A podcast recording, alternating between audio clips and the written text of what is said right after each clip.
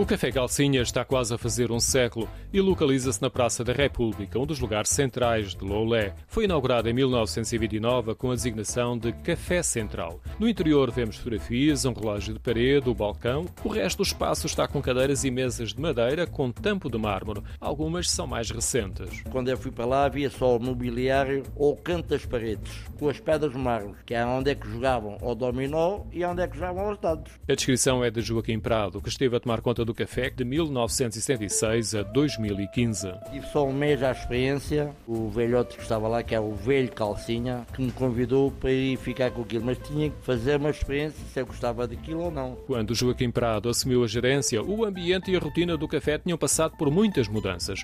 De dia, o espaço era separado entre abastados e remediados. À noite, eram todos boêmios. Em 1976, a distinção social estava esbatida, mas permanecia a boêmia e uma das atividades até às quatro da manhã era o jogo a dinheiro. Que eles jogavam muito, a gente chamava lá batota, jogavam aos dados, ao dominó e tinha uma secção na parte trás que jogavam às cartas e aquilo era, era um bocadinho pesado. Eu fui ao cabo e fui acabando. A primeira coisa que eu fiz foi acabar com o jogo das cartas. Uma das alterações introduzidas por Joaquim Prado foi acabar com o jogo a dinheiro e também com o bilhar, que remontava à década de 30. Outra alteração foi a cor da pintura das paredes. Antes era branca, mas mas decidiu mudar logo, ao fim de um ano. Os outros anos já não pintei aquilo de branco, pintei aquilo creme, que era a cor do tabaco, porque aquilo fumava-se, aquilo era um, tipo uma fornalha. Dias de inverno, estavam as portas, aquilo quase não se viam lá dentro. Por razões de manutenção do prédio, Joaquim Prado mudou para outro estabelecimento em Loulé, o Bom Petisco.